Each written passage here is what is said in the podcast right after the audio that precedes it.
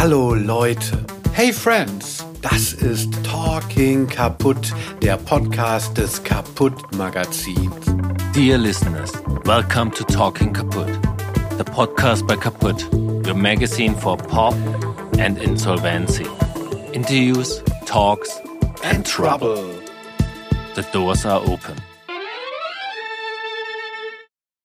Diese Folge von Talking Kaputt wird präsentiert vom Hau. Hebbel am Ufer. Kaputts Lieblingstheater in Berlin und darüber hinaus. Ein Ort für Theater, Tanz, Performance, Diskurs, Musik und bildende Kunst. This episode of Talking Kaputt is proudly presented by Hau, Hebbel am Ufer, Kaputt's favorite Berlin theater and beyond. The place to be for theater, dance, performance, discourse, music and visual arts. Juan MacLean, today's guest on the Kaput podcast, is an old companion. In the 90s, he was a member of the highly influential post hardcore band Six Finger Satellite, who released a string of remarkable records on Seattle's Sub Pop label. The band was not always fortunate and struggled often with tragedy. But as is often the case, when one thing recedes, another takes hold. And somehow James Murphy became the sound engineer of the band and nicknamed his PA position Death from Above. And when Six Finger Satellite were history, the name stuck, with Murphy then naming his new label imprint DFA. It did not take long, and soon Juan MacLean released his first dance music productions. And the rest is history, as they say. Today, Juan MacLean is still going strong as a DJ and producer, but also challenging himself with a new path Together with Ross Ellenhorn, Dimitri Mugianis, and Julie Holland, he has created a ketamine space in New York City named Cardea. We met Juan MacLean at the end of March at a lovely small Japanese restaurant in the Brooklyn neighborhood of Clinton Hill, just a few days before the Big DFA Records birthday party. Well, nice to have you here on the podcast yeah. today. Thank you for uh, having me. I have a lot of questions coming from different fields. I follow, of course, your career for a long time from Six Finger Satellites till uh, your solo efforts, the other stuff you did with DFA and in all these combinations. But uh, yeah. uh, recently I follow also your posts regards your new company, Cardea. Cardea, yeah. Yeah, and uh, so maybe we start talking about that before we go to the music part. Um, maybe you can roll out a little bit what it is and how did that all happen and how did it came into your life? It's funny because it's not entirely unrelated to my music career, but it is um, like Cardea is the shortest explanation is that it is a legal psychedelics company that I've started after doing you know underground illegal psychedelic ceremonial stuff for years. And, and, now that I say that, I'm like, I, should I be saying this? Because I still do the the illegal underground psychedelic stuff. But it's um, we're opening a ketamine clinic in Manhattan and doing legal psilocybin retreats in Jamaica. And we have our first retreat April 21st in Jamaica. And who is we exactly?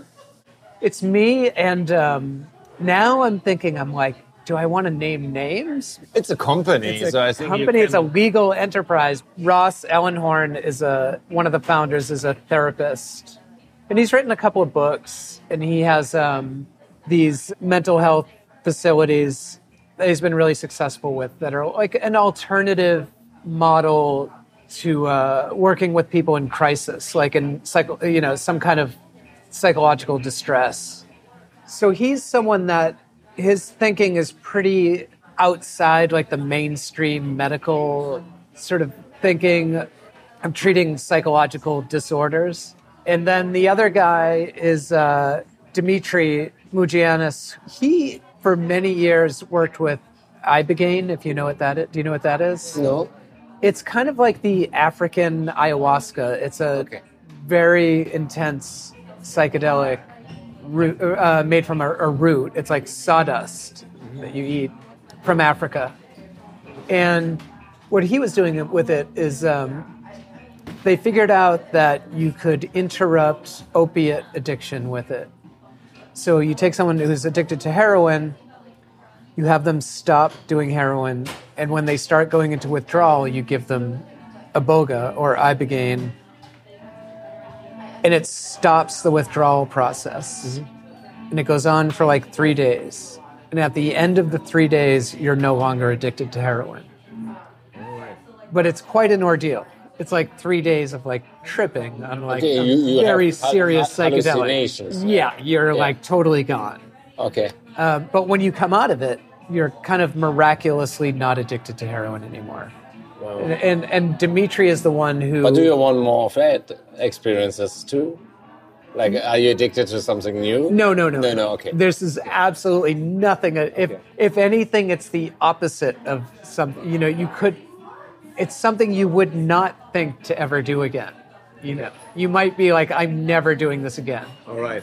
And that's not to say that it keeps people off of heroin. That that's up to them after. But Dimitri is the one like for at least a decade, he's probably done thousands of ibogaine or iboga sessions with people. And then he got busted by the DEA, if, if you know what the DEA is in the United States. Um, and that ended that. And how did you get connected to that? Like, like did you experience That whole like- world? Yeah, like curiosity, or you you wanted Um, to try some of that for? Yeah, I was. I mean, I was just into psychedelics in general from a very young age. Maybe the time when people typically get into them, you know, like as a teenager. Well, I was a heroin addict when I was very young. I know. Yeah, and um, and then after, you know, years of being clean and doing all the right things, got super into yoga, which I'm still into, and meditation. All of these things, I was like still incredibly depressed. I mean, like suicidally depressed. Um, and then, kind of out of desperation, went to the jungle in Peru to do ayahuasca because I heard like it was good for depression or something. And I had tried everything else, and like nothing worked. So I went down there, and it just totally changed my life. Went down that road of ceremonial psychedelics and knew I wanted to be a part of it. And I mean, I don't know how much you want to get into this now, but it's like so much of it is about sound. Like an ayahuasca ceremony is all singing, and and and um, and these generally these like traditional psychedelic ceremonies are about sound somehow. So for me, it was like I was already doing it in a way. Like it's like even as a DJ, I'm like, oh, I'm in a space with lots of people on drugs. You know? And it's like they kind of are entrusting you as a DJ to guide them through the night with sound. And that's what any psychedelic ceremony is. So it was like really easy for me to make that transition. And and I just threw myself into it and like had teachers that, you know, guided me and all that stuff. And But was it difficult? Because I mean, you, you just uh, said it. You, you had a drug problem. You were addicted for some years. Then you were like off it. Was did you at some time feel like, oh, am I doing the right thing, or is it like a, am I playing with a new fire? I maybe don't see in the beginning, but it can, can be there. Yeah, a little bit. Like in the very beginning, I had that thought, but I was so desperate that it was worth it to me at the time. Because I was kind of like, if this actually is, if I'm throwing my life away right now, that's a chance I'm willing to take. Because life sucks so much for so long. Like, I'm just not interested in being alive anymore. Um, We're Yeah. talking about like a decade or something, which Yeah. you were like Yeah, yeah. sober, drug free, and Yeah. depressed. Yeah, yeah, yeah. Um, so then, like, yeah, I drank that first cup of ayahuasca, whatever, how many, however many years ago, and uh, as I was drinking it, I was like, this could be the worst decision I ever made in my life, you know, like, Right.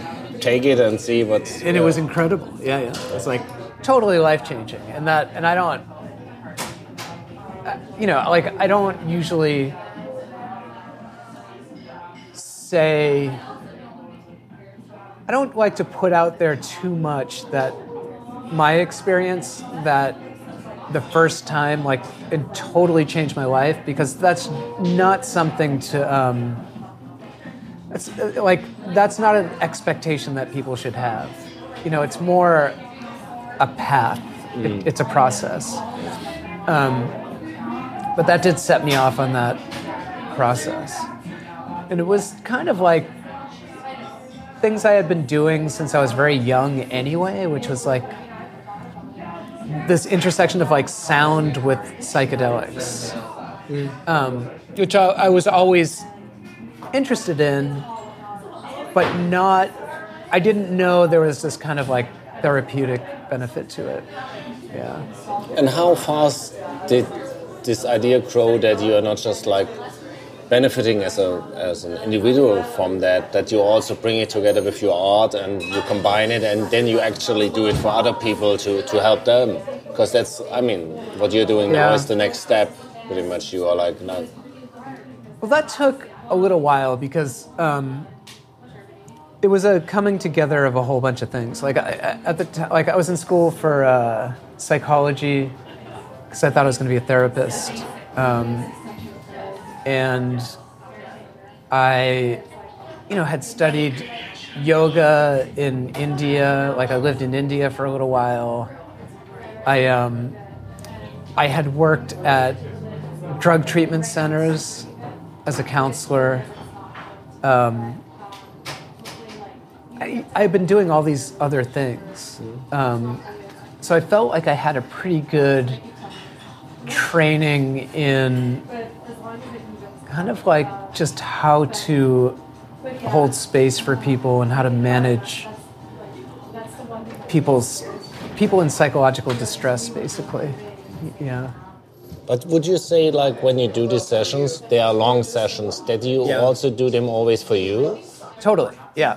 I mean, you always have to be there for the person that you're doing the ceremony for, or the group. Sometimes it's group ceremonies. Um, but at the same time, it's a it's a ceremony for me too. Um, yeah, if that makes sense. Do you mention that to the persons you, you do it with too? That, that they understand you are part of the ceremony? You're not like a doctor or like a psychologist in a classical Yeah. sense they go to and Yeah. I mean, because when someone comes in and we're doing a mushroom ceremony for them, to be clear, you know, that it's mushrooms. Um, yeah, we spend a lot of time like talking about it beforehand and explaining what they're getting into. And part of it is, um, you know, how explaining like what it is that we're doing with sound, basically and it's an energetic um, it, it's it's it's an it's an experience that's about energy basically. And in that sense it's very different than the western like doctor patient like there's the doctor who's the authority. The patient comes in and then the doctor is going to cure the patient this is more like a um, an interactive thing, like where you're in it together in a sense. Like I always take a little bit of mushrooms with them so that we can be in that same space together, and it's learning how to navigate those spaces, which then gets into like a little bit heady territory of what is happening when people are under the influence of psychedelics. okay You know. so so you're saying there's also because that would have been my next uh, question like these journeys are they also like like they're not always smooth they're not No. only just happiness there's also coming Yeah. sadness out and Yeah. a lot of like tr- troubled uh, stuff that's not your part in the sessions because you do the music that's the part of your partner that he talks and interacts with the person No, we don't. I mean, we're both kind of doing the same thing, and both of us are. There's no talking. there's no talking No, unless someone wants to talk. It, like if they're having a hard time, then we're we'll we'll talk. okay But it's a thing that transcends language. Like a lot of people come to us because they're fr- they've been frustrated with talk therapy, which I'm an advocate of. I think it's really helpful. But I think we run up against a wall where like talking doesn't really put a dent like in your depression and anxiety, for example. These are real like emotional things. And when people have really difficult experiences, usually that's the most beneficial. Because usually that's like something emerging that's not, that's been repressed and pushed down. And then it's, now it's coming out. Yeah. And um, in our, from our perspective, with what we do, that's actually a really good thing. That's what we want. But I mean, from our regular lives, I, I know when somebody has like drastic emotionally things happening and cries or vibrates, yeah. shakes and stuff like that, you always talk next. So is it sometimes for you hard to, as you don't know these persons that deep, as you maybe know a friend who has a situation or something like that, yeah. is it hard for you to just like let it go and, yeah. and just look at the person and see hard. what's going on there? It's very hard. I mean, I do it all the time. Uh, you know, a few days a week. That's what I'm doing. Is in the um, the impulse when you see someone having a hard time. The impulse is to go in and somehow change things so that they're not having a hard time anymore. But that actually is usually not beneficial because. Um, I always think of it as like if you're in a restaurant and you t- talk about something very upsetting, like, oh, my, you know, my friend just died or something. I might have a really strong impulse to cry. Like, I'll really want to cry. But I stop myself from doing that because we're in a restaurant and you're just around other people and and maybe you're even alone and you just don't you know you're ashamed of crying. So we do a lot of like repressing these things but they don't go anywhere. Like now that you've stopped yourself from crying like it's in your body basically. Like now that's living in your body and that come that's stress. And all that like just accumulates and accumulates um, where i think in other cultures and like indigenous cultures, especially like if someone wants to cry, they just cry. And they like weep and wail, and then people might come around them and like support them, cry with them, and that kind of thing. But here, in, in I think Western European cultures, especially when someone cries, mainly like people get embarrassed and like might walk away um, it's kind of shameful thing, and yeah. So what I see all the time in these ceremonies is something like that, where someone will be wailing, crying, just crying and crying, and you the impulse is to go and comfort them to get them to not cry anymore. But really, what you want is to encourage the crying because after, um, usually you feel amazing. You know, you feel great. It is right. It's part of our society conception that like you see people like screaming very loud when they made a deal or something positive right. on the phone. They're like, yeah. yeah. And then you're like, it's awkward, but still people do that a lot. But you do rarely yeah. see people like like like yeah. like having negative feelings is always something people are ashamed of, and also people look at you like I uh, well, he, he, he lost it. He's showing yeah. it now. She's lost yeah. it, and uh, yeah. It's a sign of weakness. It's a. I mean, there's a lot of things about capitalism rolled up in this. I think, like if you,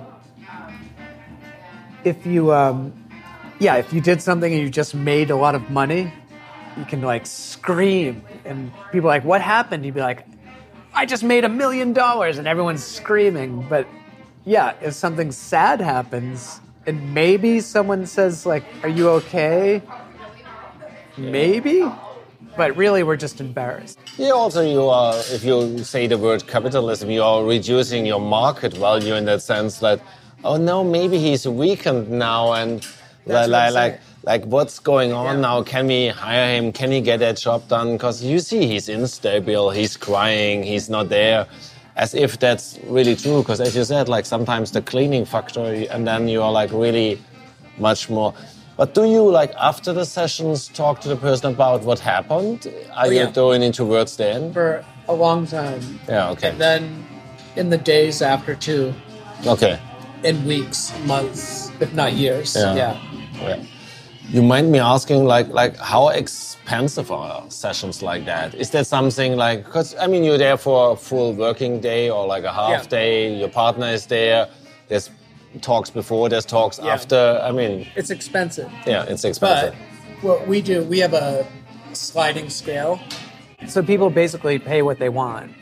I mean, we do pretty much homeless people before who can pay nothing. Like we do free ones too. okay. If people legitimately can't pay, then we do it anyway. Like we don't turn anyone away because of their ability to pay. Nice. And that's how we frame it. When we talk to people about it, we say, you know, it's this much money. If you can pay the full fee, we're happy that you can do that. And just know that you're paying for someone else who can't afford to do this. And usually that really inspires people to, to pay. But people are pretty good about it. Like, it's, it's a, it's a, I, th- I think it's pretty fair generally. People also understand that this is an ongoing longer thing. It's not like like you go in half an hour and No, that, yeah. that, that's a thing, and then that's how it comes. Like like like you can't expect things to be for free. Yeah. Um, when you mentioned you have things you're doing in New York and you have things you're doing in, in other countries, is this only because of? Is this like the legal part of it? That Yeah. you okay? Yeah. There's no other reason for that. Like just like some things are no possible other in reason. other countries, and yeah. Just because in Jamaica, um, mushroom psilocybin mushrooms are legal, and this is a legal company, so that's where we have to do it. I mean, it'll be legal in the United States, I think, within a few years, within five years, maybe. But yeah, Are you part of lobbyism in that sense that you go and speak out at uh, like like at meetings or politi- political conventions about like trying to change things? Yeah. Is there like also like a a push on that side, or you're concentrating on just what you're doing there?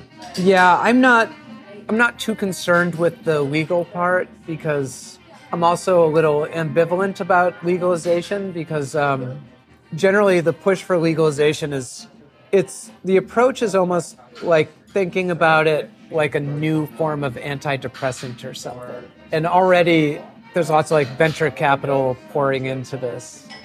And the way they look at it is like mushrooms could be like the new Prozac or something and I'm I'm pretty against that. Um, like this idea that really big money will pour into this to then get these things to people, and and it's always depression and anxiety. That's what people are always talking about. That's why they're always coming in. They're like, I'm depressed. Mainly, I'm depressed, and the depression rate is like now over 50%. And my perspective is like, if the depression rate is over 50%, then something's wrong. Like, something is fucked up. like, Something is definitely yeah, fucked like up. I something mean, is wrong with our environment that we've created. And this idea of using these things as like an antidepressant to sort of patch people up just to go back to work and like go back into this system is insane. I'm more like I want to tear down the whole system. You're also they expect it to go fast and quick, and it's a solution. It's done Right. in, in one hour. And what you Yeah. describe and that we, all knew is that if you want to heal things, you have to invest time. You have to change Yeah. a lot of stuff, and in a way, Yeah. you have to change society because Yeah. we talked before we started recording here. We talked about like rent, gentrification, all that, Right. like the costs of living, the pressure happening. All that is part of the problem. Yeah. And as long as we don't solve that for everybody, not just like for some folks, Yes. then then how should you not be stressed if you if you're Yeah. hustling and you realize like 70% of my income goes there for rent and then I haven't had other stuff done. So people work more now than they ever have in human history. Like there's this some weird myth that you know even in like hunter gatherer societies that like we lived as human beings it was a very like like you woke up and then your whole day was filled with figuring out ways to survive. It's just not true. Like people generally worked a few hours to do what they ever they needed to do, and they had a totally different life. To me, I, don't understand why. Why are people working like twelve-hour days? Because a lot of just need to make that income, I Yeah. guess. I mean, there's other reasons too. There's addiction, there's ambition, there's there, there, there- there's there's a lot of stuff. But I think for most of the people, if you go for the regular people who are on the buses to work and on the buses Yeah. back to work, or even like walking because they have to save all the money, like like they are working to get the hustle done, and Yeah. and that's a pretty brutal realization. Because in in a way, yeah. And what kind of life is that? You know, like you realize you spent your whole life just going to work. Like at what? You know, it's.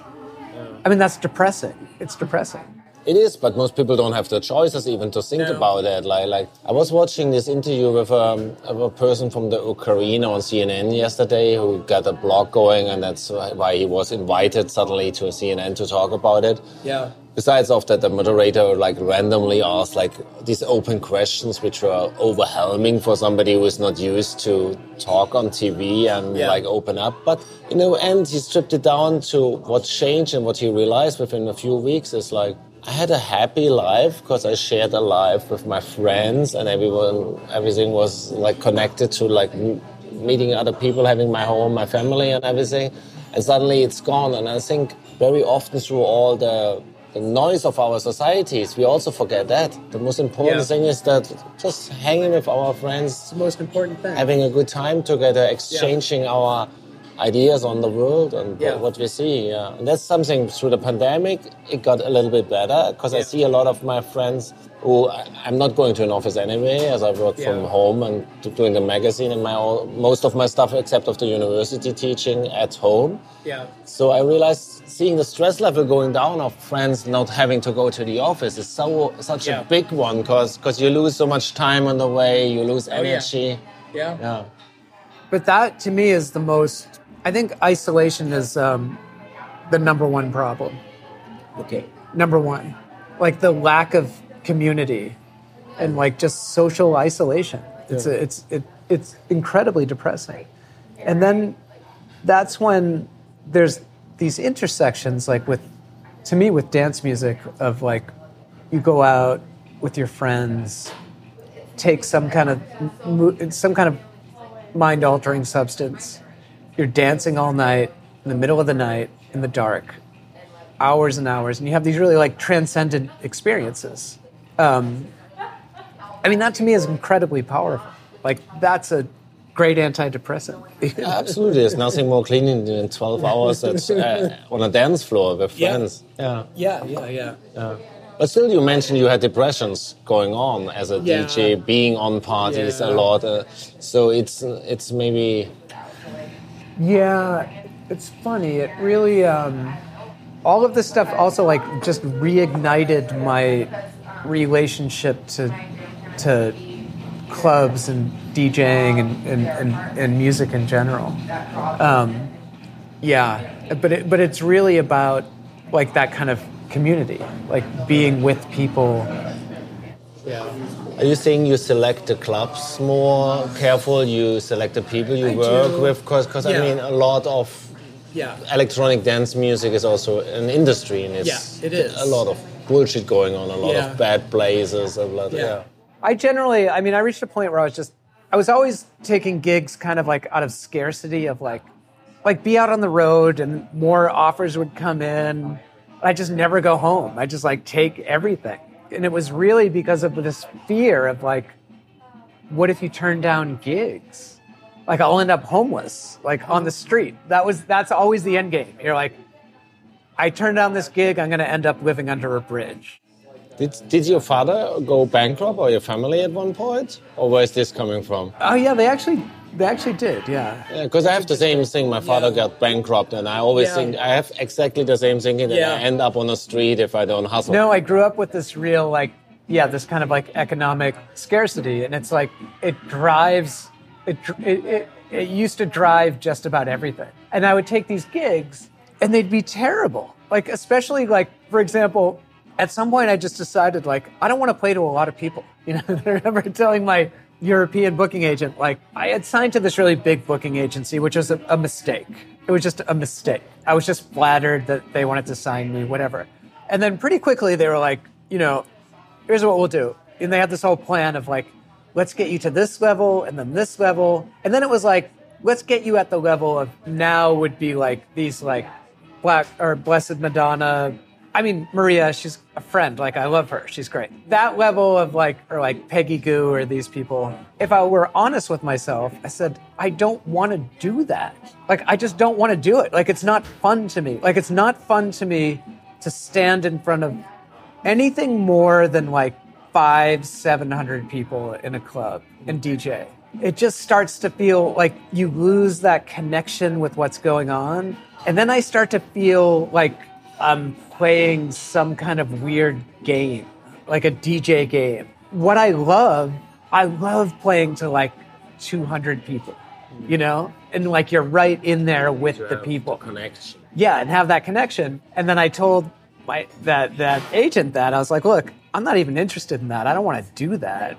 And they were like, "Thank you for telling us. We should probably not have this relationship." Really? yeah, They immediately stopped? yeah. Okay. They're, and they were very nice about it. They're just hmm. like, you know, that's not what we do, and doesn't make sense to. It's not worth it to us because we won't make enough money. And they're kind of like, "Do you really want to live that way?" Like, you know. And I said, "Yeah, I kind of do." Like, and when I made it's weird, but it's the, the measuring. It's like, like as if the money is the only measuring system. Like, of course, it's not. Like, right? Yeah, Happiness is a is a very valuable. Well, that was the thing. Is um, I really I had this period of time when I, I was really I was out on the road more than I was home, and I was absolutely miserable because I was just playing so many gigs, and so many of them just weren't meaningful. And, uh, and I'm sure I did a good job and all that, but for me personally, there was just a point where I was like, why am I doing this with my life? Like, why? Like, what's the point? Well, there's this question I asked. Like, I stopped doing it at a certain time because I knew the answer. But like, like at one point, I was asking always artists, like, how many out of ten gigs are you happy? Right. Like, like really happy. And there was never more than two, Right. maximum three. If you really Yeah. have the most perfect setup in the world, Yeah. the others are like compromises for the good ones or whatever you Yeah. make your decisions from. Yeah. So, and everybody said like, well, that's how it has to be. It's the deal, right? It's Yeah. a job. It's the deal. But but then again, it, I don't think it has to be that way. But you have to, of course, you have to make other decisions. You have to say like, this is more valuable than the other thing. Yeah, and uh, and now I would say, like I, I just got back from this three week Euro, Euro, tour of Europe and the UK, and every gig was amazing. I could have made more money if I played bigger places or something, but I came home from that trip like every gig was amazing, and people like I just got before I walked in here an Instagram message from someone who was like, "Hey, you know, did you record your set in Madrid?" because that was one of the best sets I've ever heard in my life. You know, it's it's in this like basement club with like 300 people maybe all packed in there, you know, all night, and it was amazing. But um, but to me, getting those messages is worth whatever the other the extra two thousand dollars I could have made that night or something. It takes a lot to say that though. It's like, you know. Yeah, is it coming easy now? Because you described like how hard it was to not make. You made the other decisions and that time, and, and you try to get more bookings and all that. So would you say this is like deeply connected to being in a new state? Totally. Because as long as I was operating in that place of like scarcity, of like, I will be, it's like existential annihilation if I don't make enough money. Like, I'll just not exist anymore, basically. Like, you're just in fear the whole time. And you can never really be happy. Well, that's how capitalism is functional. That's how it functions. And, yeah, and it it preys wants on you that. to really Yeah. like like get the next job, do the next thing. Yeah.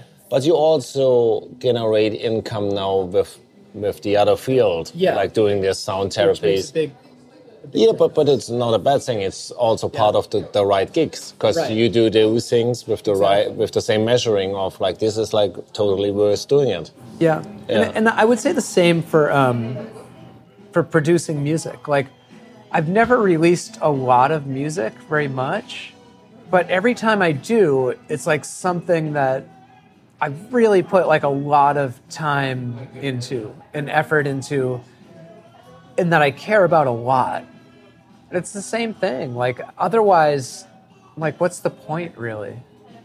But do you have like, um, is there like a master plan that you want to do at the end? Like end up like having four DJ sets a month and the rest of time you Yeah. do the sound therapy, or like do you do you think of like that categories and Yeah. That's always been the goal, really. yeah. It's like, you know, Dennis Ferrer? Do you know him, the house DJ from New York? One time he told me, he was like, look, just decide on a fee that, like, how, you know, you, i his point was basically like, instead of playing eight gigs a month, play two gigs a month. But because because you're asking for enough money that you would for all those gigs. Yeah, but then the tricky thing is you have these nice organizers in whatever Hamburg, Germany, who run a small club, and you want to play with them, and then And that's the problem. then you do right. Yeah, and I'm the person that wants to play for those people. I mean, that's generally who I play for. Is like, I like I like playing for people that like you have this personal connection with, you know, and you go and you have dinner and you're friends, and then and it's and it's an amazing experience, and then you come back and you have this relationship. Um, Do you have the feeling that, to change a little bit uh, direction, that the people who come for the sound therapy are there like, like some of those people knowing you as a DJ and want you to be the guardian angel there? a little bit, yeah, yeah. Well, which is nice because because they they trust in your sound and they trust that your sound also can work on the other narrative, not the Yeah. dance floor, Yeah, the, yeah. Inner, the inner journey. It's the same kind of thing though, because in the like sound ceremony, it's not really about musicianship. Like you're playing these vibrational instruments, and it's not about like how well you can play them. It's about how well you can tap into what's going on in the room and really feel like where people are at and guide them with sound. And to me, that's like what you do, that's what a DJ does. But with a DJ, the dance floor also has a certain anonymity. Like, like Yeah. in general, you need to love your crowd, yeah, Yeah. But there might be characters you don't like, but they're in Oh, the yeah. corner or whatever. But in this room, you're alone with like oh, Yeah. one person. Very intimate. How often does it happen that you say like, "Oh, wow, the energies of this person are Yeah. not working together with my energies, but now I'm a professional in this room and I have to deliver that. Is that like getting a problem? Is that happening? Yeah, that happens. And then it's about, you know, this isn't about me. Like it's always about them. I mean, sometimes it, it, it boils down to this equation of like, oh, this person is a Trump supporter sitting in front of me, like a racist Trump supporter, and this has happened. And then it's like my my um, belief is that I'm there basically to love everyone. Like the Trump person is not going to end up in a better place by fighting with them. also that's part of um, i think a lot of our society problems we are having because we have a very clear perspective what is good and what is not good Right. and then we are Yeah. like excluding the others and at the moment you open the dialogue or the or you are opening it the acceptance you are also trying to change something so in, a, in a way it's like you are, sometimes we all have to trust our instincts but then again Yeah. we also have to reach a justice system it's it's a tough call You're right. It's not. I think right now we're in this phase where like it's really easy to think of people as good and bad, especially when you don't when you're not sitting in front of them. And the fact is like when you're sitting in front of like these Trump people, say these Americans that like you think are just the most awful people. When you're in the room with them, usually I like them. I'm like, you know what? They're all right and then they're like they like some things I think they're into some things I think are really fucked up. But there's this other side to them, and I think that's most people. often they also they have reasons like like like we maybe are afraid of go, living on the street and getting bankrupt. They have also reasons why they build certain walls and, yeah. and things happen. It's fear. Yeah. It's it's mostly fear. Yeah. Like in New York, it's pre- I feel like it's pretty hard to be.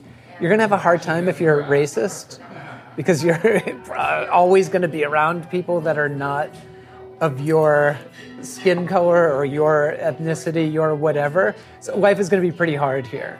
So it's really these people that are like out like in the middle of the country surrounded by white people surrounded by people they think are heterosexual people that they think you know little do they know you know.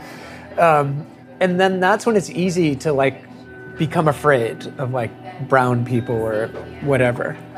Um, yeah but it's all out of fear. It's really fear How does your close um, community react on, on, on this new path in your life? Like, like, like, are some of them trying it too? Not with you, but like maybe in other constellations, or are they also into that, or is it like?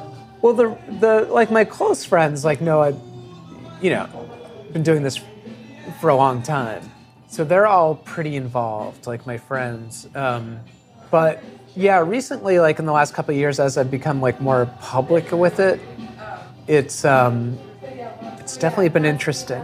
Yeah, it's bringing in people that um, I think normally wouldn't be exposed to that kind of thing.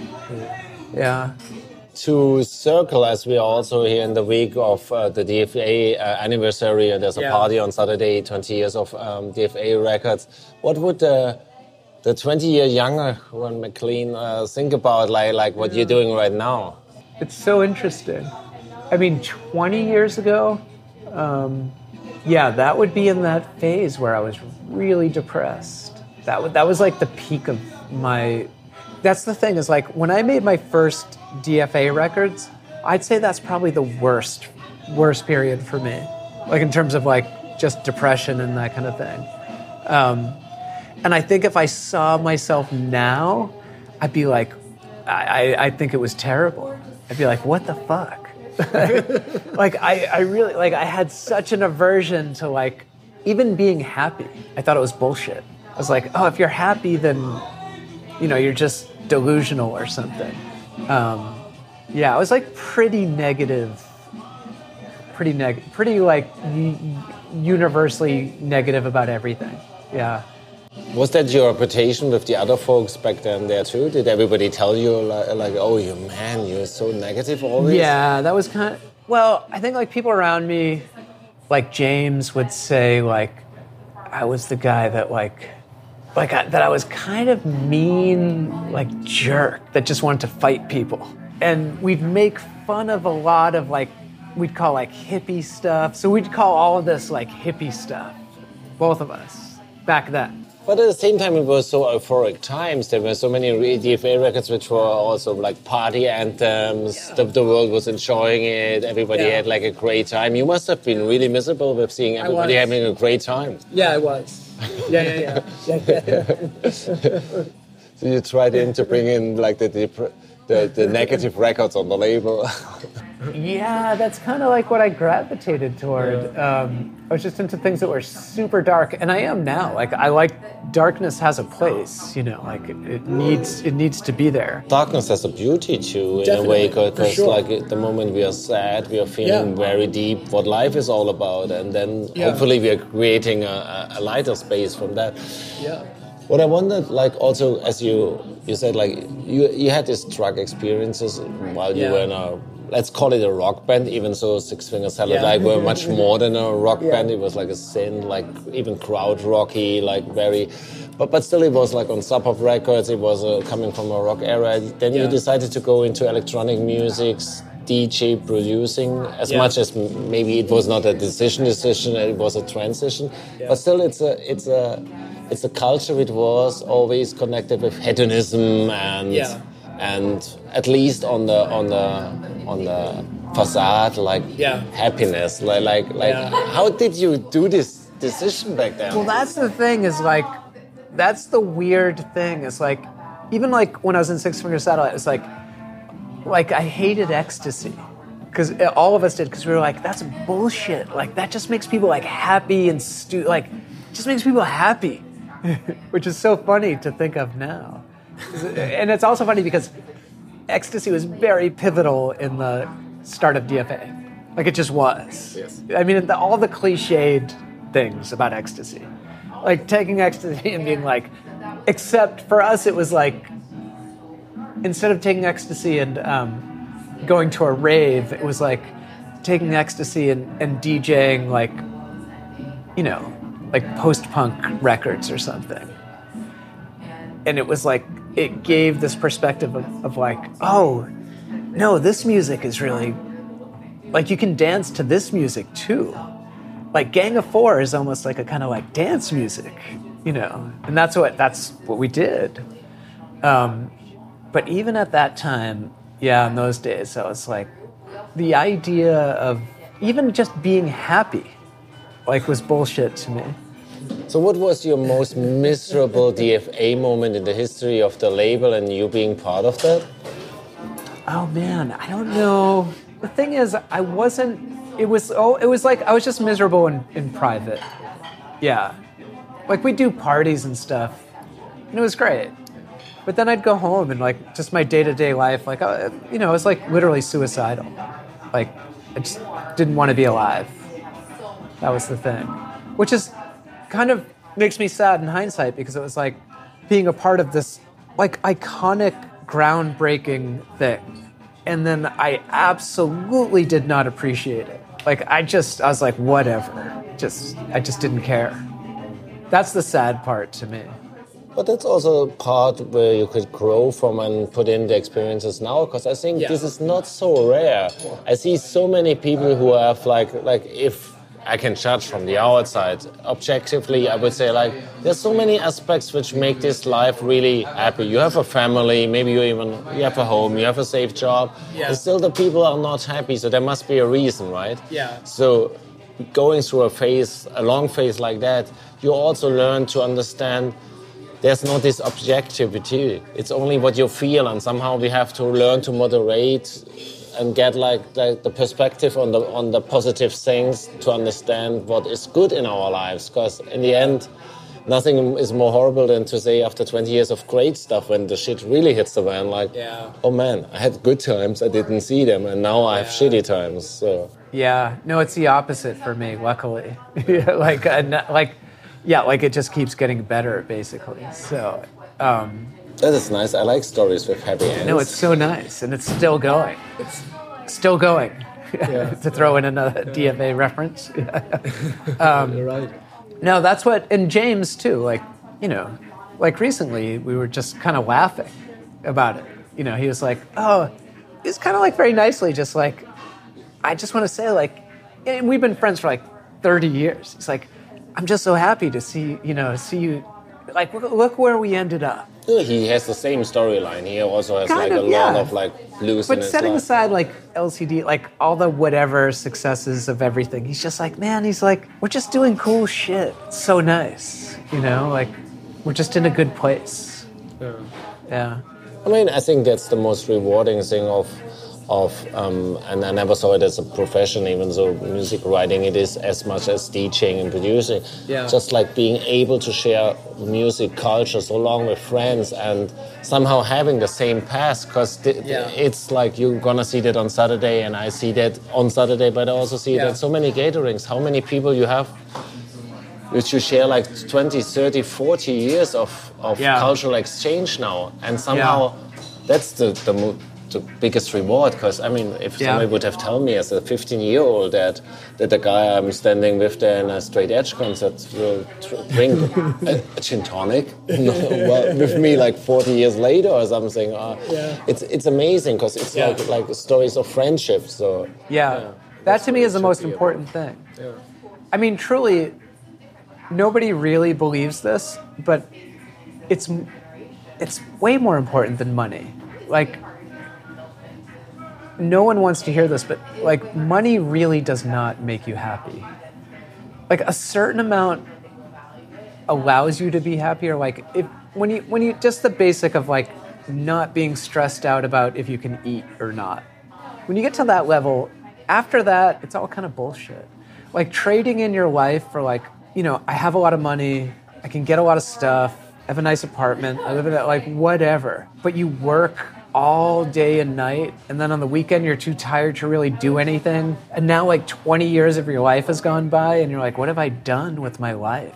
To me, this whole thing that you're uh, talking about of like doing this stuff where you're really offering something, contributing to the culture, makes it so that, you know, you can just sit here at a restaurant and be like, no, I have a good life and I feel good about it.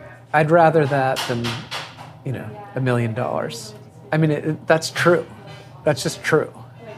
I could keep talking to you for a long time, but those words were so perfect to be the last words. Yes, yeah. Thanks so much for, for opening up here, and I'm yeah. curious what is coming up next. Yeah, me too. Thank you for Thanks. having me.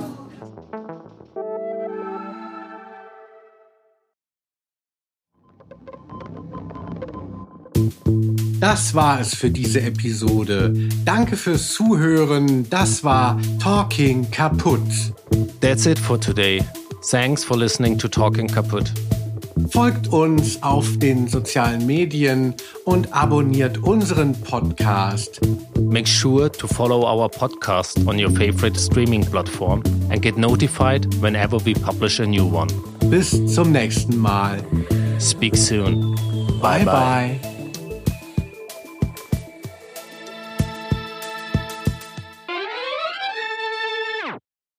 Diese Folge von Talking Kaputt wurde präsentiert vom Hau, Hebbel am Ufer. Kaputts Lieblingstheater in Berlin und darüber hinaus. Ein Ort für Theater, Tanz, Performance, Diskurs, Musik und bildende Kunst. This episode of Talking Kaputt was proudly presented by Hau, Hebbel am Ufer, Kaputt's favorite Berlin theater and beyond. The place to be for theater, dance, performance, discourse, music, and visual arts.